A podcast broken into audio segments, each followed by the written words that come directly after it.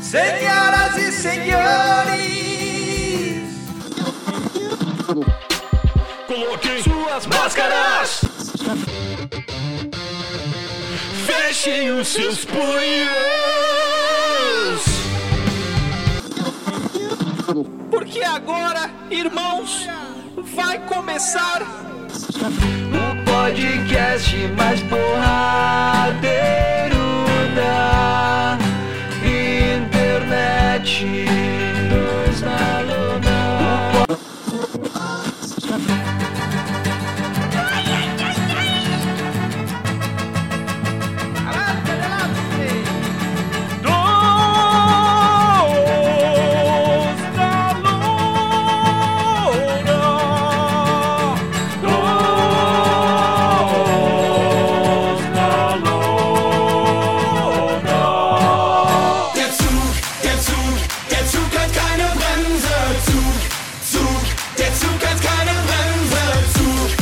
Provavelmente ia falar que bom dia pra todo mundo. Não, eu ia dizer que a lista de e-mail dos, dos colaboradores chineses do Beyond seria um prato cheio pro, pro Diegão, que adora um trocadilho e fazer anedotas. Ah, eu tenho bastante. O Beyond, ele tem o e-mail, sabe de quem, Diego? De quem? Da Chun-Li. Mentira, velho. Já tem, pior que tem vários. É, é, um nome, é um nome bem comum na China. Por isso que escolheram, né, pra colocar o personagem como Chun-Li, né? Porque, tipo assim, pega o nome mais comum na China. Mas o engraçado é que eu tenho contato com um deles e é um homem. Pô, É tipo um homem que chama Valdete, por exemplo, assim, né? É, o Oneide. O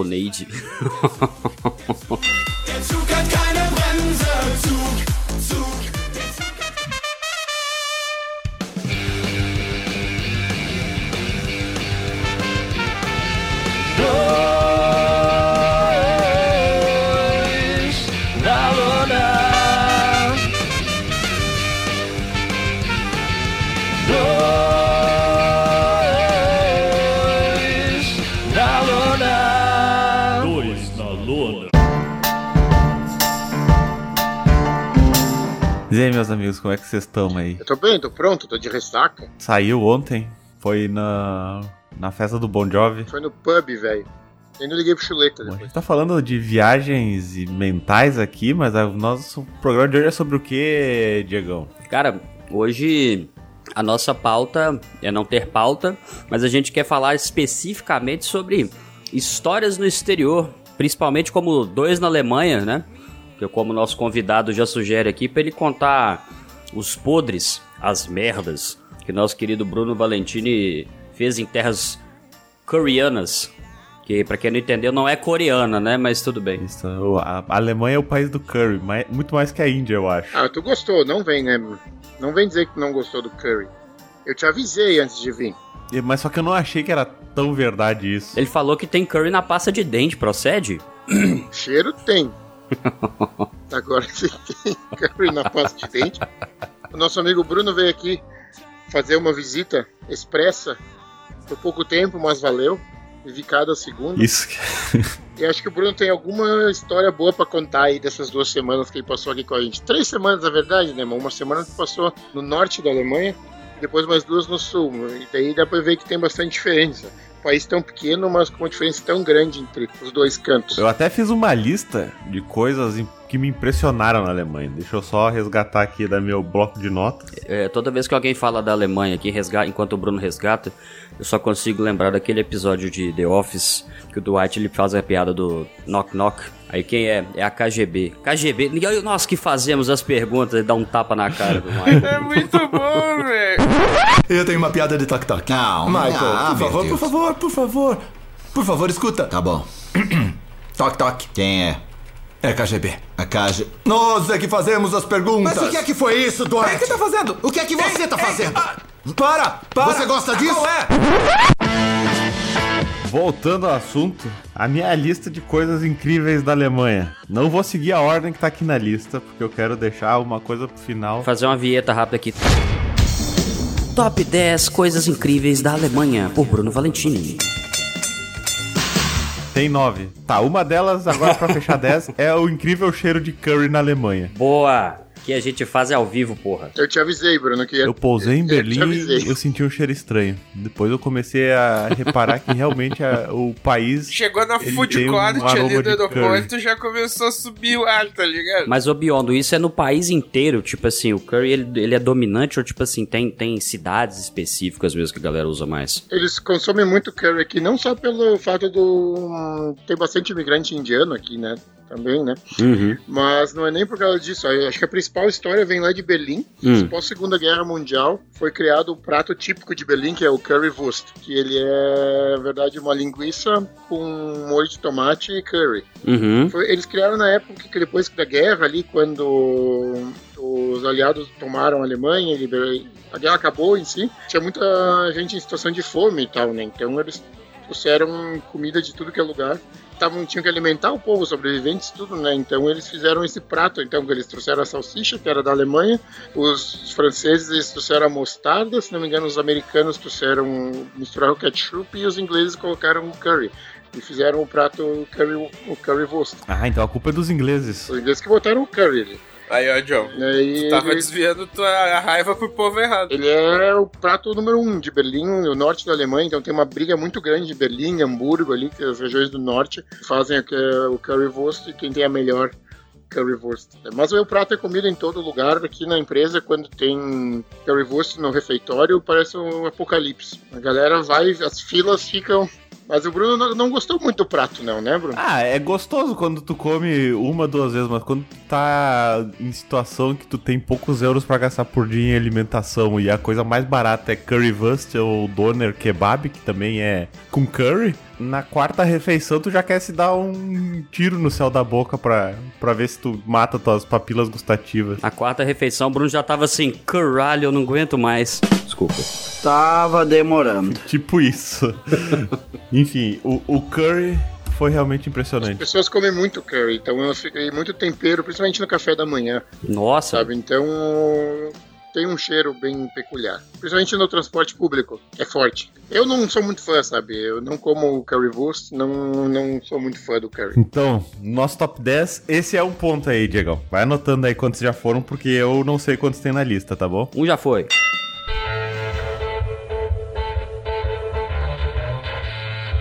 Outra coisa impressionante é como na Alemanha tem carro caro estacionado na rua. Mas quando eu digo carro caro, não é, é tipo, sei Carro lá. caro aqui, Cara, né? aqui, é, Carro caro lá também, né? Porque na rua do Biondo tu atravessa e tu começa a olhar pra rua, tem tipo uma Lamborghini, uma Ferrari, um Rolls Royce, tudo estacionado assim, pegando neve, gente. Sem nenhum risco de chave na- nas portas. É incrível. Por que, que isso acontece, Biondo? Porque as pessoas são educadas ou porque. Por que, que tem os carros estacionados ou por que, que não riscam? As duas coisas. Bom, os carros estacionados é que aqui no. uh, eu moro em Böblingen, né, no sul de Stuttgart, e do lado do bairro que eu moro, é no bairro que eu moro na verdade, tem um lugar chamado Motor World, que ele é um clube de carros antigos. De, é um clube de carros esportivos, carros antigos e tudo, né? Então, é, nesse clube tem também várias concessionárias de marcas de carro, de supercarros. né? Então tem a concessionária Ferrari, da Maserati, da Pagani, da Bentley, da McLaren, que mais tem da Porsche. Acho que é isso aí também. E daí os carros ficam na rua. Né? Então, que é um lugar aberto, né? um pátio aberto, e os carros ficam na rua. Então, você está caminhando, tem alguma Lamborghini, alguma Ferrari na rua. Daí, quando chove, eles molham. Quando, dá, quando enche de neve, que foi o caso quando o Bruno estava aqui, os carros ficam soterrados de neve. Às vezes acontece de alguém ir lá e danificar os carros, mas muito pouco. É, é bizarro, é incrível. A rua deve ter, sei lá, umas 5 megacenas estacionadas. É legal que pode entrar nas lojas. A gente, inclusive, a gente entrou nelas, né, Bruno? Quando o Bruno esteve aqui, a gente entrou, a gente foi até na concessionária da Ferrari explorar. Isso, e eu toquei na Ferrari e não podia. levou mijada. Não, pior que os vendedores são muito legais. Eles explicam tudo, tu conversa com eles, eles sabem que tu não vai comprar uma Ferrari. né? Eles olham nossa lata e dizem, mas aí não vão comprar uma Ferrari. Daí, Ó, amigo, eu sei, que, eu sei que você quer, mas não pode encostar. Mas aí que tá, mesmo que o, queira- o cara queira comprar uma Ferrari, não é um puta de um processo chato pra caralho. A Ferrari em si tem um processo seletivo, né, pra comprar. É, que eles não vendem pra qualquer um. Se tu modifica o carro, eles te processam, te mandam deixar o carro original de novo. Eu tinha ali na- aqui na concessionária em Bebring, ela é muito grande, né? E tem muito giro. É, é bizarro como tem gente comprando Ferrari. É, e a, e a a- junto com a concessionária tem a mecânica. A mecânica também tá sempre cheia. Se a mecânica tá sempre cheia é porque tem problema, hein? Não compre uma Ferrari. É, mas é. Mas é uma lenda urbana da Ferrari, né? Ela dá muito problema. Eu tava vendo um vídeo ontem disso aí, tá ligado? Que ela realmente, tipo, tu tem que ir de 3 em 3 meses, tu tem que levar no mecânico, tá ligado? Agora se fizer assim, é, nhé, nhé, poderia ser bateria ou motor de partida, né?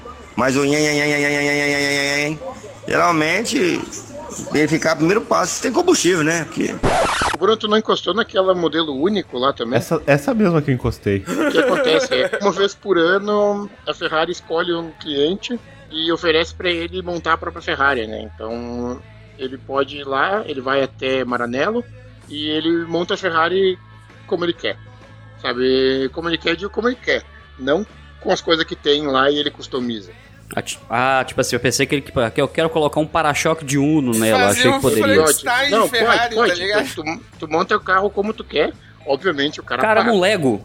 É, tu pode montar a Ferrari como tu quer. Caraca, velho. Exatamente, o, ven- o vendedor nos explicou lá. Então, tu, ele monta a Ferrari como tu quer, custa alguns milhões. Uhum, ok. E daí eles fazem antes, antes de entregar o carro, eles fazem um protótipo do carro. Em tamanho real, tá? Não é uma É, Em miniatura. tamanho real, é um, proto, um protótipo em tamanho real. Ah, que louco, velho. Só pra ver o visual. E esse protótipo tava na loja ali que a gente visitou e foi esse aí que o Bruno encostou.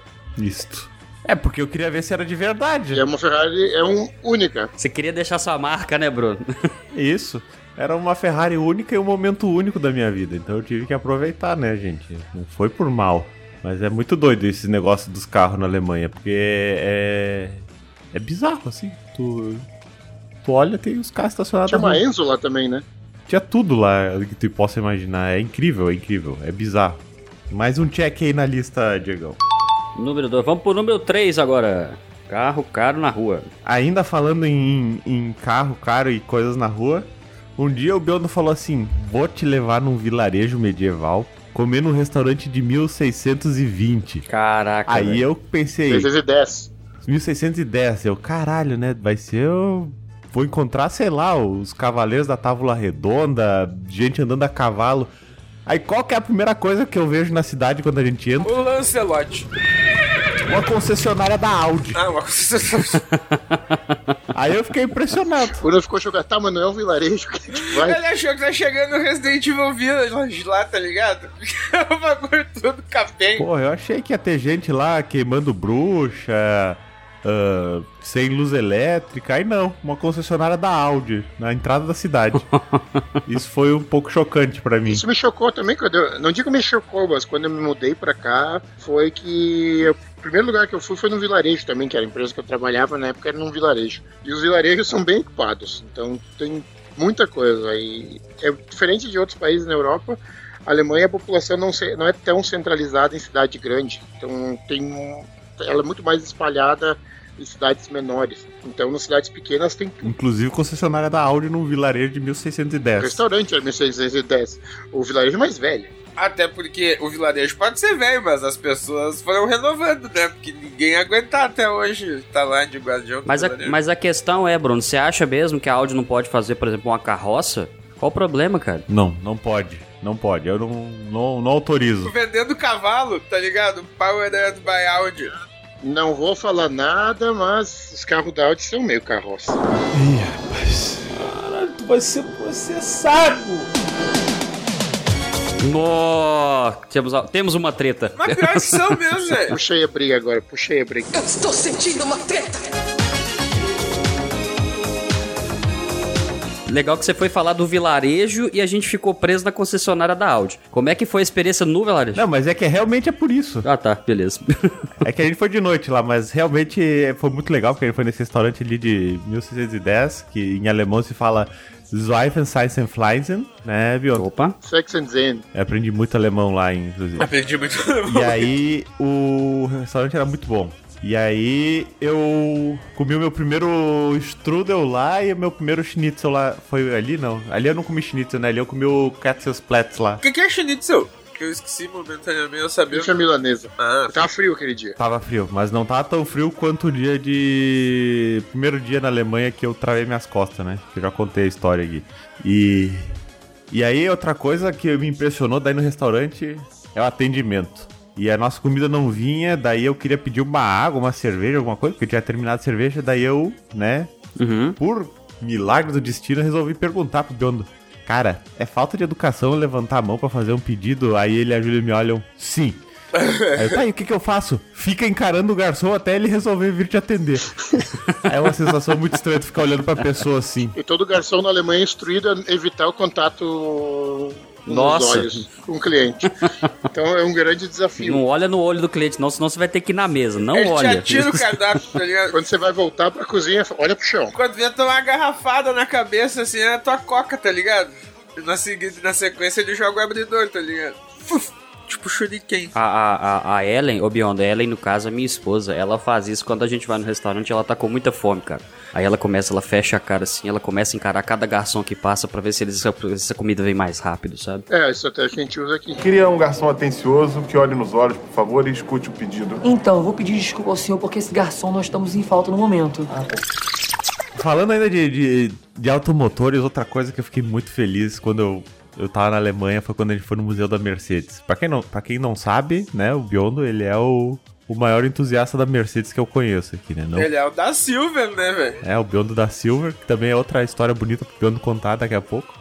Opa. Aí, ele disse assim, vou fazer uma coisa muito legal com vocês. Aí eu fiz o tour completo da Mercedes. Visitei fábrica, visitei onde ele trabalha, visitei o Museu da Mercedes. E no Museu da Mercedes eu vi o carro do Nicolas Cage, meu. Porra. Foi a, a coisa mais linda que, que podia acontecer naquele O passeio. carro do Jurassic Park não foi legal, né? Nem o da Princesa Não. Diana. O modo Nicolas Não, Cage, o- sim. as coisas mais legais foi o do Nicolas Cage e o Papa Móvel, que tava um do lado do outro, assim. ah, mas o Papa Móvel, vamos dar crédito. O Papa Móvel é um bagulho engraçado. Cara, foda-se se a Mercedes fez o primeiro motor de combustão, teve importância na economia alemã, o que me impressionou foi o carro do Nicolas Exato. Cage e o Papa Móvel. Até porque o Papa Móvel parece uma cápsula do tempo, assim, né, velho? Parece. Sabe que o Nicolas Cage ele é um personagem muito importante aqui nessa região da Alemanha, porque o restaurante favorito dele é um restaurante de três estrelas Michelin que tem na Floresta Negra, aqui perto, em Bayersbronn.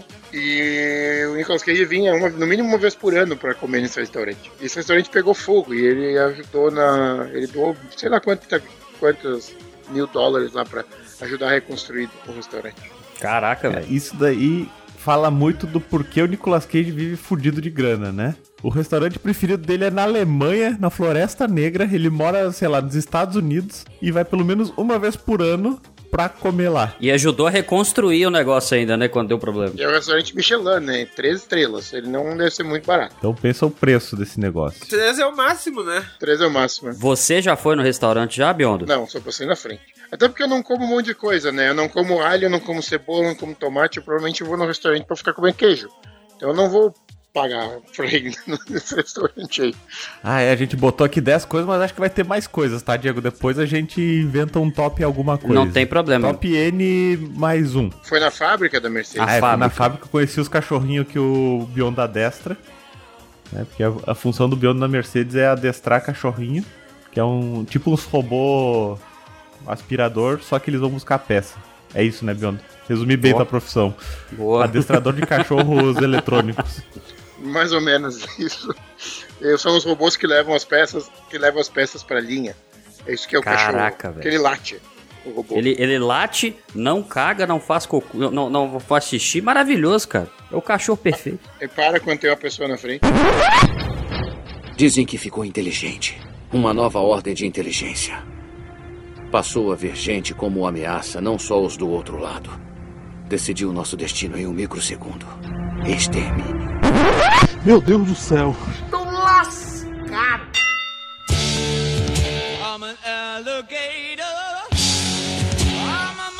E esse passeio na, na fábrica da Mercedes, a gente ficou com medo, né, Biondo? Porque tinha, a gente fez uma- meio que uma amizade, né? Com uma menina chinesa.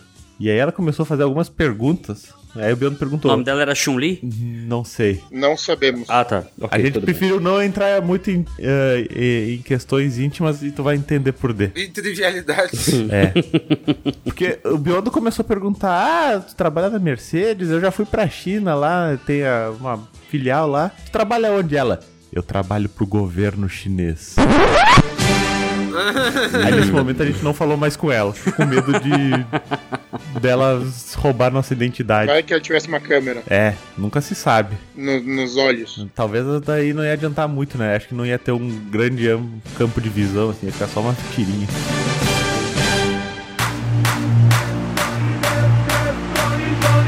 Só pra finalizar minha visita no Magic World of Mercedes, cara, eu entendi porque rapper famoso compra carro de milhões de milhões de, de dólares. Quer fuder pra caralho. Nos conte por quê. Aí no- na visita pela fábrica tem um momento que eles. É tipo. Momento de degustação, sabe? Aí tu pode usar e sentar no carro, não sei o quê. Aí tinha. Como é que fala, Biondo? O Mercedes Maybach? É assim que fala? Maybach. Maybach, isso. É, um- é um carro maravilhoso. Tu, tu senta nele assim, aí ele te faz massagem, ele tem frigobar, tem no- lugarzinho pra tu botar planta. Tu pode reclinar o banco tipo 180 graus pra tu. É, é impressionante, parece que tu tem. É mais confortável que minha casa, eu diria. É, mas que é, custa o preço de uma casa. Talvez de duas ou três, né? Ô, meu, só pra mim não, não esquecer que eu sou sequelado. Era massa o Mercedes elétrico, aquele que tu fez o teste? Bem legal. Bah, eu vi quando tu botou a foto. O bagulho era de outro mundo, velho. Era tudo digital, né? O painel. e pá. O último que eu dirigi foi um AMG elétrico, foi bem legal. Era um foguete. E aí eu recomendo, quem for pra Alemanha, faça o tour no, no Museu da Mercedes, que realmente é muito legal. O museu é legal porque ele é mais turístico, assim, né? Então ele é bem, ele é bem informativo a história. A visita na fábrica é é legal também, é um pouco mais técnica. É, pra quem gosta de tecnologia, essas coisas, vale a visita na fábrica também. Principalmente aqui em Sindelfingen, que é a fábrica principal. Mas conta a história do Da Silver aí, Biondo. Por que, que na, na nossa camiseta 2 na lona tu tá com Da Silver escrito no peito e não Da Silva? É que meu nome é Felipe, Felipe Biondo da Silva, né? Até deixa eu ver se eu não acho ele aqui. E daí, logo que eu comecei a trabalhar na Mercedes-Benz, tinha, depois de três meses, ou nos primeiros seis meses, tu ganha. Não tu ganha. É convida, era convidado, agora depois do Covid não tem mais essas coisas, mas eu não achei. Tá em algum lugar. Ahn, tu é convidado para um evento de integração né, dos novos funcionários. Né? Então, no meu caso, eu trabalhava, trabalho né, no IT Operations, que é o IT para fábrica, para fabricação de carros. E daí eles convidaram todos os cara, todos o pessoal que, novo que começou em 2019 entre no primeiro semestre para ter uma fazer um evento, integração, tipo uma mini gincana. Assim, que daí tinha umas tarefas de grupo, dinâmica de grupo. E a diretora do IT Operations também estava lá, né? Então a chefe da chefe, a chefe do chefe do meu chefe. E foi bem legal o evento e tal, o RH, o RH que organizava e tinha comida e tudo, daí eles deram uns crachás, né, para cada funcionário para identificar, né? E daí no crachá tinha uns códigos lá de para encontrar o seu time e participar. Daí eu peguei meu crachá, eu olhei, comecei a rir, né? Porque tava escrito Felipe Biondo da Silver. e não Felipe Biondo da Silva. O Homem de Prata. E daí o meu colega de time começou a rir de mim, me chamou de Silver Surfer. daí eu olhei, o nome dele é Max, só Max. E no crachá dele também tava, tava escrito Maximilian. Ele falou, meu nome não é Maximilian, assim, meu nome é da Silver, não sei que o RH faz pra conseguir colocar errado o nome de duas pessoas no crachá. Eu fiquei com o meu crachá, eu cheguei em casa E o mostrei- nome do com três letras. o nome do cara tem três letras e botaram Maximilian. Os caras chegam, não, não, não, o nome desse cara não pode ser Max, não, não é possível, não é possível. Que nome feio. Eu virei o da Silver. E daí, inclusive, meu time nessa gincana ali teve, a gente ganhou. E daí o nosso prêmio foi um dia de almoço pago na cantina da empresa. Ô, caralho. Foi, foi o prêmio por ganhar a gincana. Mas não era o objetivo, não era ganhar o prêmio, mas sim fazer a integração dos novos funcionários. Boca foi feita pra comer. É bem legal porque a gente teve que a gente tinha que programar um robô lá para encontrar as coordenadas, tinha que ficar botando as coordenadas do robô para achar um, um objetivo lá. Era legal, eram uns eventos legais, mas depois da pandemia não tem mais essas coisas. É, é porque não se trata da competição, e sim da confraternização. Ó, Diegão e suas palavras de E impacto. daí eu virei o da Silver. o pessoal me chamava de Mr. Silver, Mr. da Silver.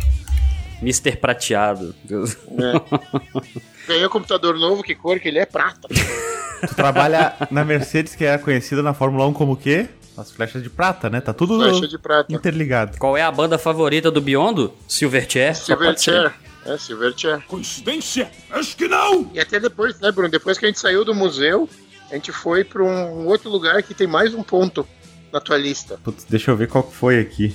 Tá, agora só pra, só pra situar aqui, nós estamos indo pro motivo 32, tá? Só. Obrigado, Diego. Ainda bem que tu existe. Obrigado. Número 5. Primeiramente eu achei que não eram 10, agora eu vi que tem vários. Caralho, pra onde é que a gente foi depois? Me ajuda a recordar, Bill. Eu tenho a memória meio. Mercado de Natal medieval? Ah, é, pô, é que a gente foi em 68 mercados de, na... de Natal, mais ou menos. Que é uma coisa muito incrível na Alemanha nessa época de fim de ano, que qualquer lugar que tu vai ter esses mercados de Natal, que é tipo uma feira de artesanato ao ar livre. Nossa, resumi bem o... a, a feira de Natal, né? Aí, nesse mercado específico que a gente foi, ele era com temática medieval. Então as pessoas, elas usavam roupas medievais, sapato daqueles tipo de madeira, fediam, não tomavam banho porque não tinha saneamento básico, né? Era nesse realmente nesse nível, assim. Galera, entra no personagem. Tinha uma tenda lá que tu podia tomar banho. Tu podia alugar lá, marcar um horário pra tomar banho numa, numa banheira de madeira. No meio da galera, assim, tomar banho em público. Pô, mó vibe. Que isso, cara? Que loucura. Me traga uma taça de vinho e um livro, eu fico ali o dia inteiro. E aí, nessa feirinha, a gente descobriu o quão difícil é atirar de arco e flecha. Por isso que talvez. Por isso que eu acho que os arqueiros ingleses eram temidos na Idade Média. Porque é, é muito difícil atirar de arco e flecha, gente. Eu e o Bruno, a gente, a gente competiu. A gente fez uma competição de arco e flecha. A questão não é quem ganhou, é quem perdeu mais. Os dois perderam, né? Ganhou, é, ninguém ganhou, né? Momento filosófico e reflexivo do editor. Não acho que quem ganhar ou quem perder, nem quem ganhar nem, per nem perder, vai ganhar ou perder. Vai todo mundo perder. É que assim, ó, o desafio no, no, no arco e flecha ali, eles tinham uma maçã pendura, se, uh, segurar, uh, como é que chama? Presa por um fio, assim. Uhum. Aí se tu acertava na maçã, quer dizer, se tu acertava no alvo era um prêmio, se acertava na maçã era outro, se tu acertava na cordinha e derrubava a maçã era mais um. E se tu acertasse no funcionário da cadeia, tá ligado? Isso. a gente falhou miseravelmente, mas eu mesmo errando quase acertei na cordinha, assim, aí eu me senti muito poderoso nessa hora. O problema é que tava muito frio. Doía muita mão pra segurar, pra puxar o- a corda do arco. Ah, mas agora tu fechou perfeito aquela cena do Norseman, tá ligado, John? Que ele tá tentando jogar a flecha pegando fogo no barco do Tifton, tá ligado? Sim! E os loucos falam, não, mano, como difícil ele. Ah, eu tô com os dedos congelados aqui. Quem de vocês já tentou tirar uma flecha com os dedos congelados? E nisso mostra todo o exército viking, exército viking, tá ligado? Que tá acostumado a fazer isso todo dia. É muito boa essa É, série, porra, pior que é muito E difícil. o John escreveu a série, a série, a cena perfeita, tá ligado? Porque ele, não, meu tio, tentou tirar com os dedos gelados. Não, é que além disso, eu, eu, quando era criança e fazia meus arcos e flecha ali, eu costumava tirar, tipo, eu segurava o arco reto assim, a flecha pro lado da mão que puxa a corda, e aí eu segurava com dois dedos e o dedão segurando a bunda da flecha. Aí o cara lá me explicou, não, tem que, tem que segurar o arco na diagonal, a flecha vai por cima assim da mão que tá segurando o arco, né? E aí você tem que puxar com três dedos, só que sem segurar a ponta da flecha, né? Tu só puxa pra trás e solta. E, Uhum. gente, e a tensão daquela corda é bizarra, assim, porque aí tu puxa e tu começa a tremer, assim, sabe? tu tem que ser parrudo pra, pra tirar uma flecha. E aí, no fim, foi um fiasco total, né? E a gente jogou machado também. Nós vamos chegar no final desse episódio, foi com a formação do Vingadores aqui, basicamente. Já tem o surfista prateado, agora tem o Gavião Arqueiro aqui. É. Aí, ó, já é, ó, mais um ponto, ó. Não, não tirem sarro do Gavião Arqueiro, porque tirar de arco e flecha realmente é foda. Aí na sequência a gente foi testar nossas habilidades arremessando outras coisas, né? Daí a gente foi jogar machado. Daí esse foi mais tranquilo, né, Bion? É, isso também foi ruim. Mas É, também foi ruim, obviamente. Mas acho que menos embaraçoso do que arco e flecha, porque pelo menos os machados a gente conseguiu cravar na, na tora. Mas era difícil, porque ele tinha que pegar numa posição certa, senão ele não cravava na tora. Sim, não adianta bater o cabo do mantelo no machado. O Bruno já tava sob efeito do remédio já? Não. Não, isso foi outro Foi dia. na semana seguinte já. Ah, que pena. Ia ser muito mais legal se o Bruno tivesse chapado de remédio. Mas o que mais me impressionou nessa feira foi a roda gigante. Que dizer, ela não era gigante, mas era como se fosse uma roda gigante, só que ela era feita toda de madeira. E como eu falei, né, era uma feira medieval. E não existia motor nem eletricidade na era medieval. Aí então era um cara que ele pulava assim, pegava na- nas gaiolas que as pessoas estavam e deixava o peso do corpo pra girar assim e empurrava. Cara, eu não sei. Não sei se aquilo lá parecia mais uma roda gigante ou uma catapulta de crianças, porque eu pensei assim, a qualquer momento uma criança vai sair voando daqui. Era muito rápido. Os caras giravam muito rápido. O cara pulava assim, Mas puxava imagina, aquele o negócio. deve botar toda a raiva que ele tem no mundo naquela empurrada, tá ligado? Ma- Mas foi bonito de ver isso. Ele, eu amo meu trabalho, eu amo meu trabalho, gritando. Eu amo meu trabalho, mas odeio pessoas. O cara tava, tra- o cara tava trajado, era, bem... era legal.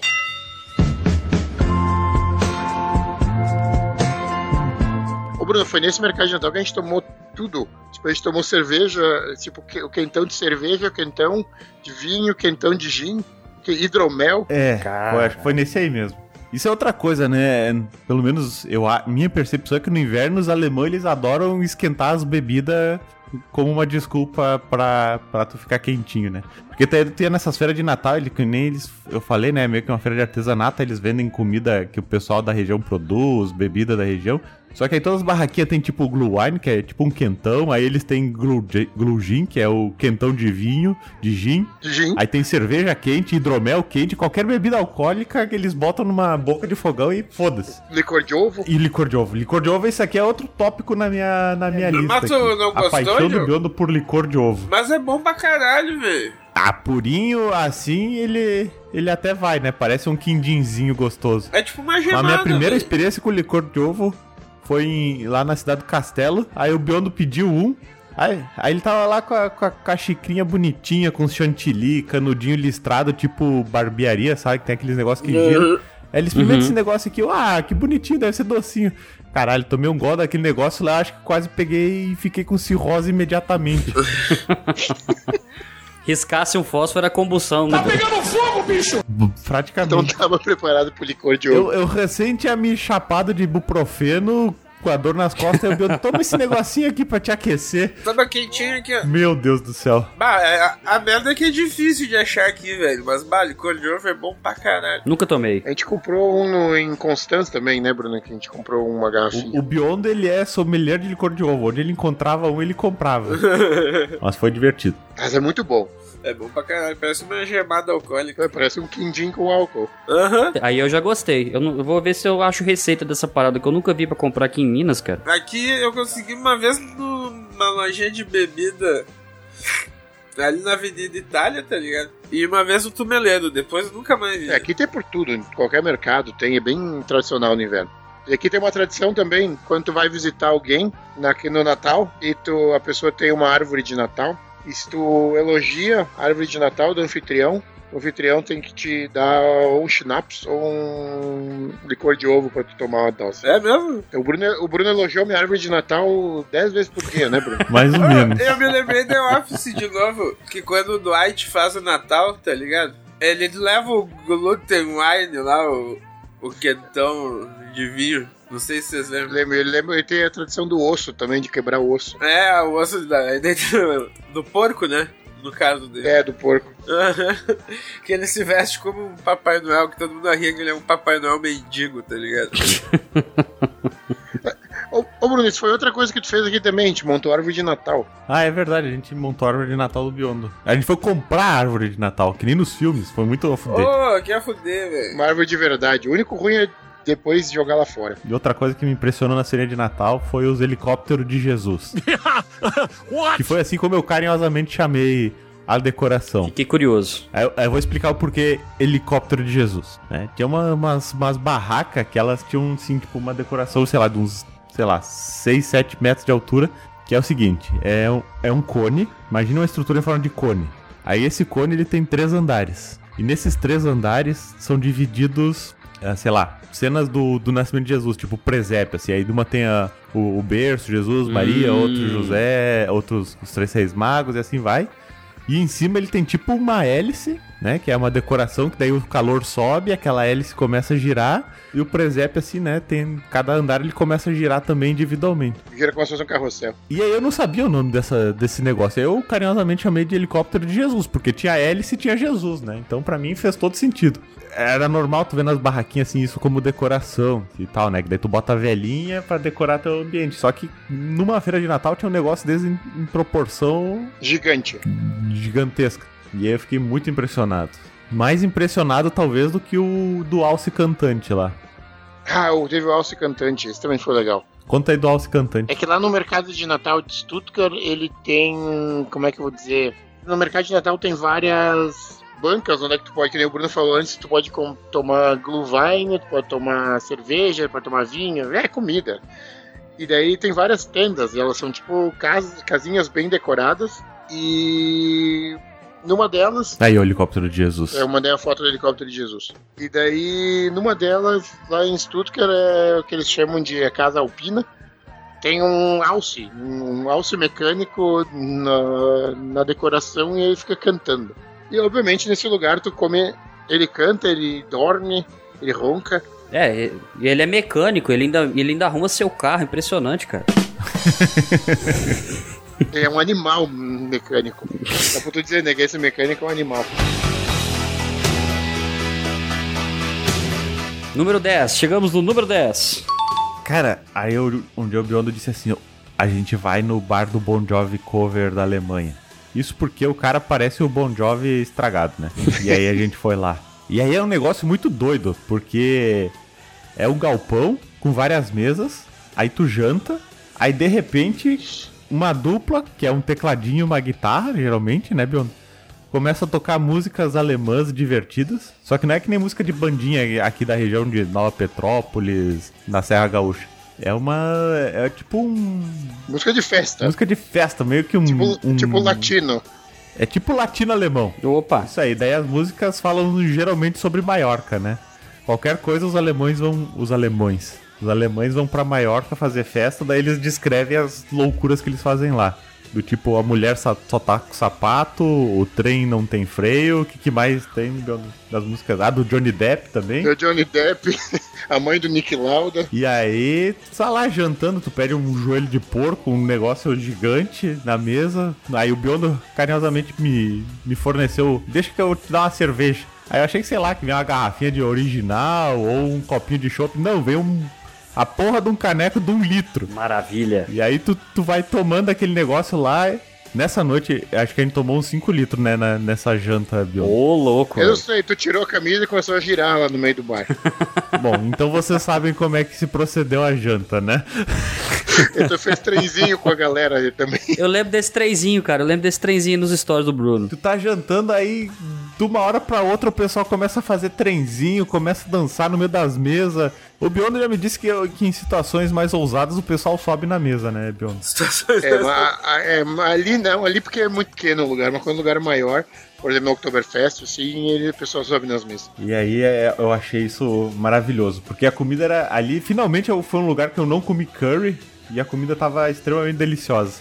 Acho que foi o primeiro, nosso primeiro rolê, né, Biondo? Foi no primeiro final de semana. E lembra da casinha de chinapes com fogo? Sim. Com bebida que pisca. Aí de repente o Biondo. Vou pagar um chinafre pra gente. Aí chega o Jason Statham lá, que era um garçom igual o Jason Statham, com uma casinha pegando fogo, com uns drinks. Aí eles nos servem, aí eles servem um pra ele, bem louco. e aí a gente toma um shot, e aí é o mais louco ainda. Aí eu abraço ele, tipo o, o nosso amigo Giovanni, que ele dá um mata-leão assim na pessoa. Aí eu, ai, Jason Statham! Não sei o que. E aí ele, "Uh!" Foi muito off days. Muito bom, cara. Tu abra- Tu abraçou o Jason Statham? Abracei o Jason Statham, tiramos foto com o Bon Jovi.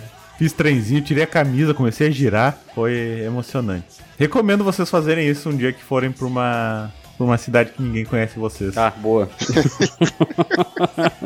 Porra, já que a gente tá no momento piada, Biondo, conta como eu aqueci meus pés aí na Alemanha. O gato? Isso. É assim, essa aqui é uma piada que é bem importante. Momento pra ser nossa aí. Opa, adoro. A piada, na verdade, é uma piada de português, mas vamos falar sem, vamos falar sem nacionalidades, então. Ué? Então acontece que o.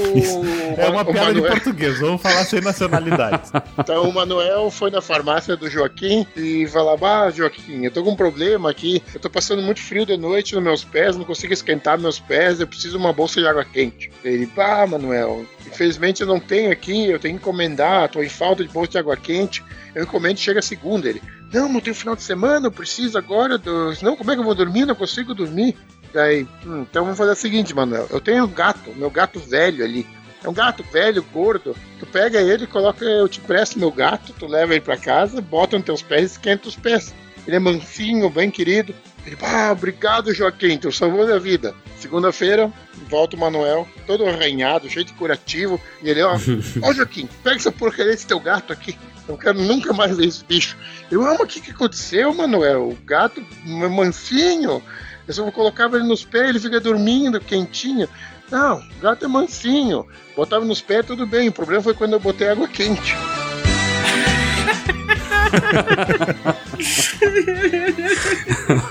Puta merda, velho. Orgulho, né, Diego? Muito bom. Cadê a Luísa Mel?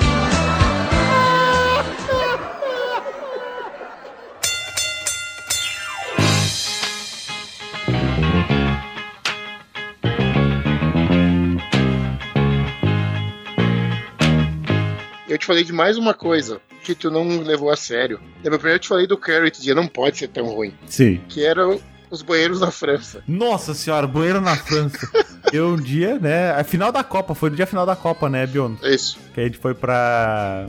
pra. como é que era? Pra. Estrasburgo na França. Estrasburgo. Que é na fronteira aqui com a Alemanha, né? Bem pertinho. Vamos ver a final da Copa que a França tá participando na França. Daí a gente foi lá. Chegando lá, eu tava com vontade de fazer xixi, daí o Biondo falou assim: bah, os banheiros na França são horrível. Ah, horrível como? Eles são sujos, são horrível. Eu, ah, isso aí deve ser exagero teu, né? Não, eles são, são feios mesmo. Daí paramos lá, estacionamos. Aí foi no primeiro banheiro assim. Aí no estacionamento, né? Daí, ah, Biondo, olha, nem é tão sujo, tá certo? Tem uns papel, umas coisas assim, mas não é isso que tu falou. Ele, não, esse aqui tá limpo. né? Mesmo sujo, ele tava limpo. É, então, então tá, né? Tava no nível tolerância, tava dentro da tolerância. Levemente radioativo. É, nível banheiro assim, final de festa, sabe? Que tá o colchão. Banheiro de posto. É, banheiro de posto, em banho, o chão cheio de, de mijo, os papel meio zoado, essas coisas assim. Aí nesse meio termo, né, eu fiquei pensando assim. Bah, né, mas o Biondo falou um negócio do curry, eu não acreditei. Talvez eu ainda vá me surpreender. E aí então a gente foi almoçar num, num restaurante. Aí eu, bom, vou no banheiro. Aí o plot twist. Aí eu vi que o Biondo é um cara que não mente e não exagera nas coisas. Aí eu perguntei pro rapaz, rapaz, onde é que é o banheiro? Ele, ah, aqui atrás. Gente, eu entrei no banheiro, parecia que eu tava numa fase do Super Mario. Porque tinha um, um lago de água empoçada, aí de repente tinha uns canos passando por todo o banheiro. Era um Kitchen Nightmares, tá ligado? O banheiro do. Eu, eu não sabia se eu tava nos Jogos Mortais, no jogo do Super Mario ou no banheiro. Ele parecia o banheiro dos Jogos Mortais, sabe? É pior, parecia. É, porque realmente é um encanamento assim que sai do meio, do meio do banheiro, literalmente. É tipo um polidense, aí ele sai do meio do banheiro, dava uma volta, descia, passava ao redor do vaso, voltava. E aí, né, o banheiro daí sim sujo pra caramba, né? Pensando assim, nossa, é aqui que a gente vai almoçar. Mas tudo bem. O fogo mata, que nem diz um amigo nosso. A gente, a, a gente já tinha almoçado. Eu sei, eu sei que tu voltou do banheiro. Tava se estourando de. Daí, o que, que foi, meu? Ele. "Ah, Agora eu acredito em ti. Aí o Biondo foi lá pra fazer a comprovação Eu fui do lá pra banheiro. conferir o banheiro. A Júlia foi no banheiro antes da gente, né? Quando a gente chegou. Daí ela foi, ela voltou assim: Meu Deus, eu vi a cozinha deles. Você é vergonha da profissão! Mas a comida tava excelente. Era um restaurante bem no centro, bem, bem, bem turístico. Aham. Era um porão, né? Lembra? Que era uma casa velha. Bom, você explica por que o banheiro tinha aqueles canos também, porque acho que quando construíram a casa não existia cano. Não tinha o plano de criar um restaurante embaixo da casa, tá? Outra coisa bizarra é a paixão por alemães por carros amarelos. Esse carro amarelo tem bastante também, né? Ah, mas carro amarelo é foder pra caramba. Amarelo cor mostarda. Mas quando é um SUV conversível, parece um carro de brinquedo. Ah, essa é uma nova trend aqui na Europa, SUV conversível. Eu tenho algumas. É estranho, porque ele parece. ele é uma caminhonete conversível, parece um, carro, é, parece um carro de brinquedo, porque ele é grande, mas ao mesmo tempo ele parece pequeno. Eu não sei explicar, é muito difícil explicar. Tem a Evoque conversível, que acho que é a T-Rock conversível. Inclusive a gente viu uma SUV conversível amarela. E aí completou Nossa. a lista do Bruno. Era o combo, né? É, na verdade eu tô vendo, eu tô vendo aqui uma uma Evoque aqui conversível. E realmente, cara, é estranho mesmo, parece muito um carro de brinquedo. Ele parece grande, mas ao mesmo tempo parece pequeno. É muito estranho. Tá- Você olha assim, parece que tá faltando alguma coisa, né? É muito Isso, o teto, no caso. É, isso é, de fato, é, ok. Outro, outra coisa que todo turista deve fazer é andar na autobahn, né, Bion? Pena que tava com. com as pistas congeladas, né? Aí não deu pra dar todo o potencial do teu Mercedes na, na Autobahn. Mas num dia de semana tu pega a estrada e tu atinge, sei lá, 200 e poucos quilômetros por hora, assim, como se Não, fosse 210, nada. 210 a gente chegou. Só que daí o pneu é o limite do pneu, O né? pneu não deixa andar mais que isso. E é muito louco, porque parece que tu tá andando a 80 km por hora como se fosse nada, assim. O que é estranho quando tu tá andando muito rápido e depois tu diminui assim pra 130, parece que tu não tá andando nada. É uma situação engraçada. O cara se acostuma, né? Mas é outro, outro mito da Alemanha também, né? Do falar Autobahn. E o pessoal fala ah, que andou na Autobahn. Na verdade, Autobahn é autoestrada em alemão, né? Então qualquer autoestrada tem os seus trechos sem limite de velocidade. E sim, parece corrida, né? Então, tá andando a 200, vem um cara a 300 te passar. Isso Caralho. é normal acontecer.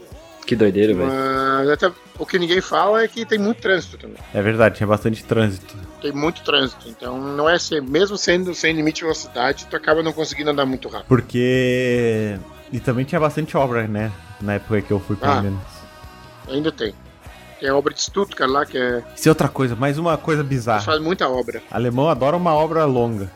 Uma obra interminável. Ah, Mas de Stuttgart agora eles deram data. Fin- Final de 2024 eles vão entregar.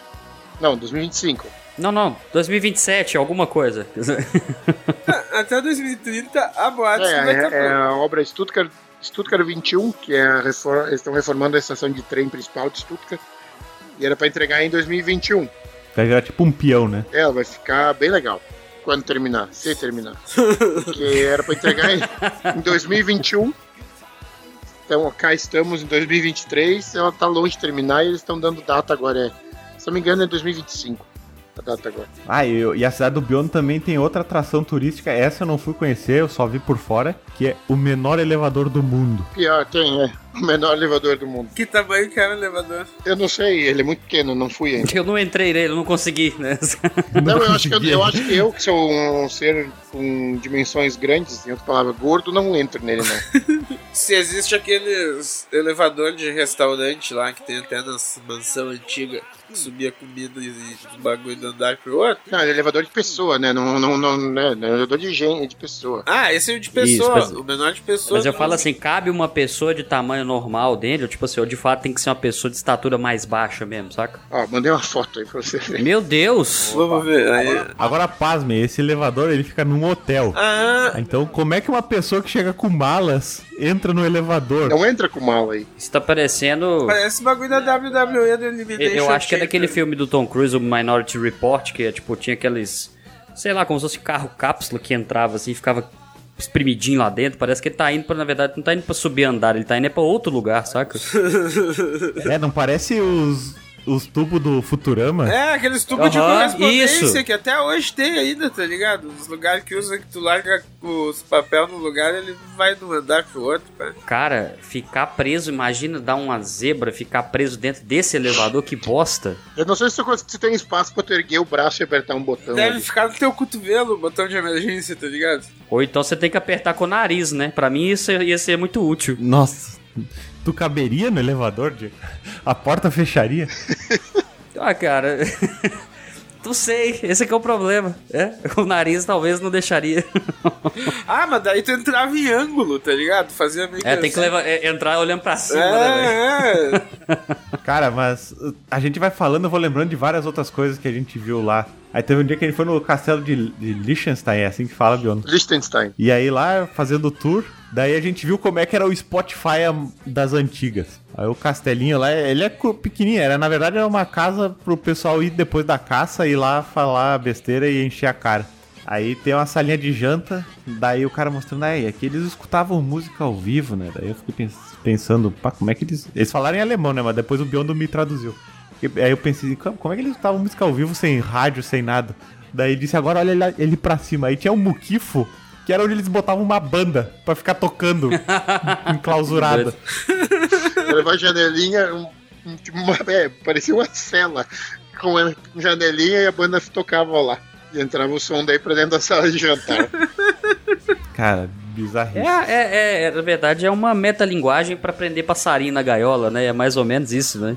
Porra, Diego, pior que é, é, é a... Caralho. É pra te focar no Será trampo, tá a- ligado? Só foca no trampo. É só tu vai tocar a noite inteira, vai ter os A, dedos que- a, que- a sangrados. ques- a questão é, eles são liberados de lá depois? Você já viu eles saindo de lá de dentro, Bion? Eu não. Mas Pois é, olha que aí, ó. Ah, dizem que sim, mas você não tava lá pra saber, entendeu? Pode ser que eles estejam presos lá igual o passarinho pra cantar. Só jogam, como é que é o nome daquele daquele bagulho de salsicha lá que é barato? Ah, o Curryverse. É, só manda por uma portinha de baixo, tá ligado? Numa bandejinha. E um balde pros caras cagar e mijar. Eles estão lá, ficam a semana inteira.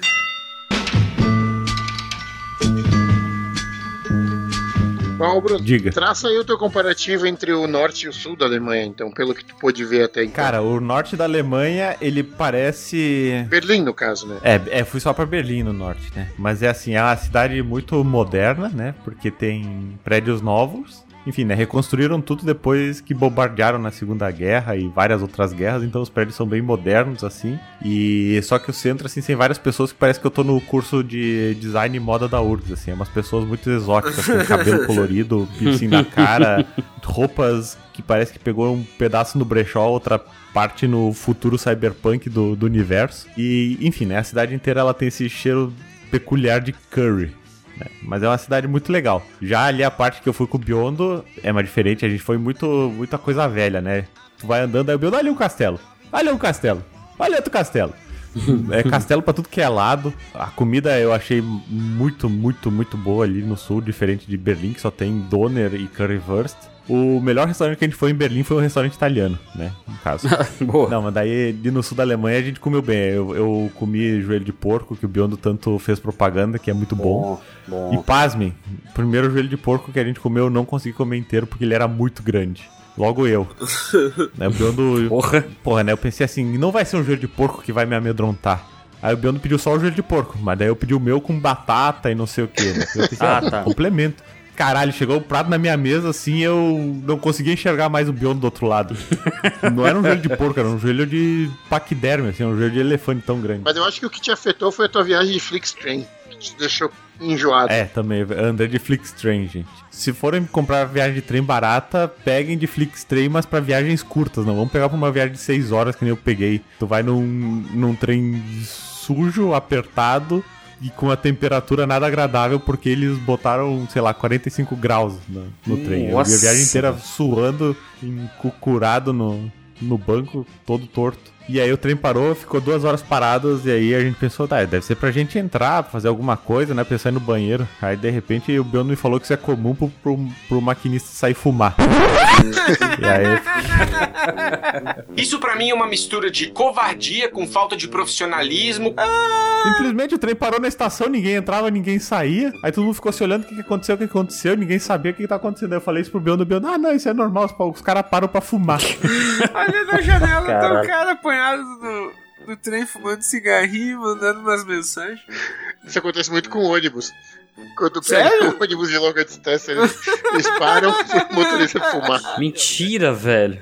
Que loucura, velho. Ai, que arriado, mano. Coisas que aconteceriam no Brasil acontecendo na Alemanha, caralho. In a little cafe, just the other side of the border. Cara, mas a Alemanha é um país divertido. Valeu reencontrar o meu amigo Biondo, fazer guerra de, de neve, Próxima vez você vem no verão. conhecer carro caro. Próxima vez vem no verão. Que... Ah, mas só de ter o Biondo, só de ter o Biondo já dá pra ver que é um país da hora. E, e no supermercado, chocolate é muito barato. Eu, eu acho que a minha mala, ela quase cedeu o, o, o peso, porque eu tinha ver até uns 5 quilos de milka na, na minha mala. Tinha, Ah, a gente pegou, promo... a gente pegou promoção, né? Sim. Aí, aí eu, quando eu cheguei no, no, no- no Brasil, eu ficava mandando foto pro Biondo, né? Eu paguei uma barra gigante, assim, tamanho, sei lá, de um teclado tipo esse aqui, assim, de quase 700 gramas, eu acho.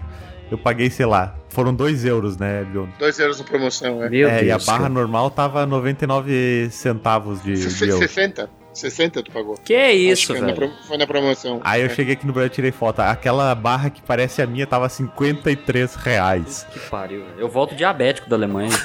E a barra normal, 22 reais. Eu, meu Deus do céu, eu tô com uma mina de ouro na, na- na minha mala. Tu vendeu tudo e já, já marcou a próxima viagem. Isso. Nossa, isso foi maravilhoso. Aí a, aí a Júlia, ela me viciou em vários doces na Alemanha, né? Porque daí ela... Ah, experimenta esse negócio aqui, esse que, que não tem no Brasil. Júlia é minha esposa. Certo. É, Júlia é a esposa do Biondo. E aí era tipo um- umas balinhas de, de Kinder. Daí parecia que tava enfiando um Kinder Ovo inteiro na boca, sabe? Nossa, Aí tu come aquele negócio tipo pipoca, assim. Aí ela... Esse biscoitinho aqui também é viciante. Aí é um biscoitinho que parece um passa... A massa é tipo de passatempo, mas ele é recheado de Nutella, assim. Só que ele Meu não é Deus! recheado. Ele é tipo uma cumbuquinha recheada de Nutella com uma tampinha de biscoito em cima, sabe? Meu Deus do céu. Aí o Biondo, não, experimenta esse aqui, ó, duplo. É melhor do que ouro branco. Ouro branco. É tipo uma barrinha assim, só que parece um ouro branco, né? Ele tem o chocolate branco, o wafer e o, recheio de chocolate preto. Maravilhoso também. Aí eu. Fazer o quê, né? Agora eu tô de dieta. Até a próxima viagem. É, até a próxima viagem. E pra finalizar, pessoal, como a gente faz sempre em todo final de episódio, três coisas que não podem faltar numa viagem. Na ida ou na volta? ah, tá. Dinheiro, drogas ilícitas e bebidas. Me consegue esses três, eu vou pra. Puta que pariu, tá ligado? O cu do Conde. Eu vou. Tu vai pra prisão, isso sim, né? É. Eu Não sei se tu sabe, mas no aeroporto eles fazem um raio-x na tua mala. Eu chegar no lugar e ter as drogas e as bebidas me esperando já, tá E ligado? pra quem não percebeu, o Zacarias acabou de descrever o filme Eurotrip, tá ligado? Isso. Cara, ah, nesse caso, então, eu vou fazer o temático de agora, então. Eu acho que pra mim não pode faltar numa viagem. Pelo menos na próxima que eu fizer, não pode faltar um alce que canta. Jesus, comandante Hamilton, né? No seu helicóptero. e. E, boa, velho. Foi joelho de porco, cara. Quero experimentar isso aí, me deu vontade. Cara, eu vou elencar aqui ibuprofeno, Boa. meias quentinhas Boa. E um gato pra esquentar teu pé. e um gato pra esquentar meu pé. Eu achei que vocês, tavam- que vocês iam falar sério, gente. Então vocês vão falar o que, que precisa ter numa viagem. Eu acho que precisa ter. Primeiro, tu tem que ter boa bebida, boa comida e uma paisagem. Isso. E o mais, e, e o mais importante, amigos. Ponto. Exato. Agora falando sério, eu acho que a companhia faz muita diferença. Verdade. Isso é real mesmo. Se tem alguém pra compartilhar, tem alguém que tu gosta, hum, fica pra caralho. Cara, principalmente quando você vai pra um lugar que você não conhece, porque, tipo assim, se você não conhece a galera, você não tem com quem dividir aquelas coisas que te dá aquele choque de cultura, literalmente, né, velho? É Choque legal você ter térmico, alguém que. né? E Choque térmico também. É bom você ter alguém pra compartilhar, senão você não consegue entrar nem dentro de casa, né, velho? E assim, ó, se vocês forem ali pro, pra região sul da Alemanha, Stuttgart, Dublin e, e arredores, e precisarem do guia turístico, por favor, falem com o Biondo. Ele é um cara que ele é muito empolgado pra fazer isso e ele faz da forma magistral. Ele te leva em, em lugares de comida boa e preço justo. Ele sabe 68 pontos turísticos de cada cidade, no mínimo. Uhum. E ele é um cara muito divertido. E fora que faz as melhores guerras de neve. Esportes de inverno é comigo. Manda ver aí. Pode mandar uma mensagem aí no arroba Felipe Biondo. E é músico também, né? Então se tu quiser um acústico e contratar ele para suas festas de casamento, Se quiser aprender na sua salinha própria pra ele tocar isso aí pelas caixas de som na parede do local. Isso. se, se tu tiver um, um claustro pra botar É, ele se tu tocar. tiver um cativeiro, tá ligado? Pra botar o músico. ah, só que antes tem que comprar ele na Deep Web da gente, tá? É 7 mil euros. Daí a gente manda ele pra ti na. Isso poderia ser uma recompensa do nosso apoia-se, né? Inclusive, Diegão, quem quer apoiar nosso canal, o que, que tem que fazer? Cara, é muito simples. Quem quiser fazer um apoio maroto aqui pro Dois na Lona, quiser ajudar este projeto maravilhoso a crescer cada dia mais, basta acessar apoia.se barra 2 na Lona. E nos apoiar, assim como fazem os nossos queridíssimos Sam Ferreira, Christopher Potts Potts, Antônio Ochoa, Vanessa Tainara Prado Labes, Colombo Jonathan, o Adriano Bela Guarda de Aquino, o Rogério Oliveira, o Heraldo Luiz Lema e o Guilherme Martins Alves. Valeu demais, galera, por esse apoio.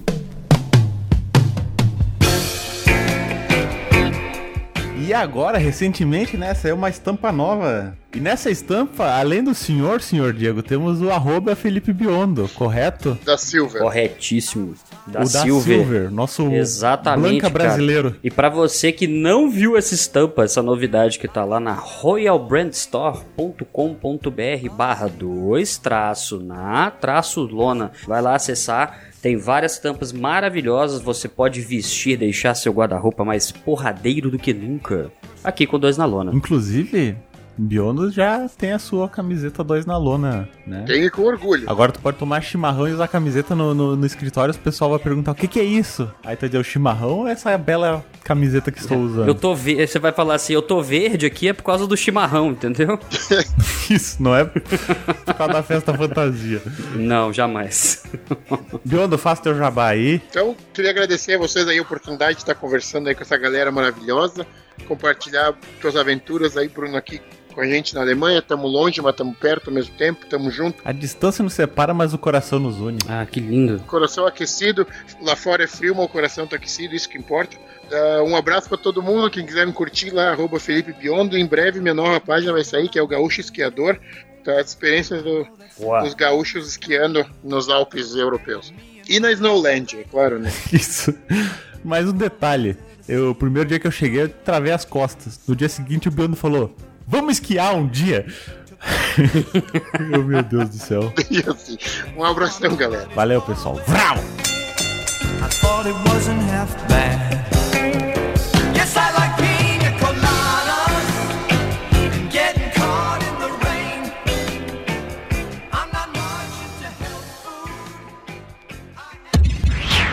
Esse episódio foi editado por Audionias Edições, a sua melhor opção em edições de podcast. Para informações de orçamentos, o e-mail marqueseditor.gmail.com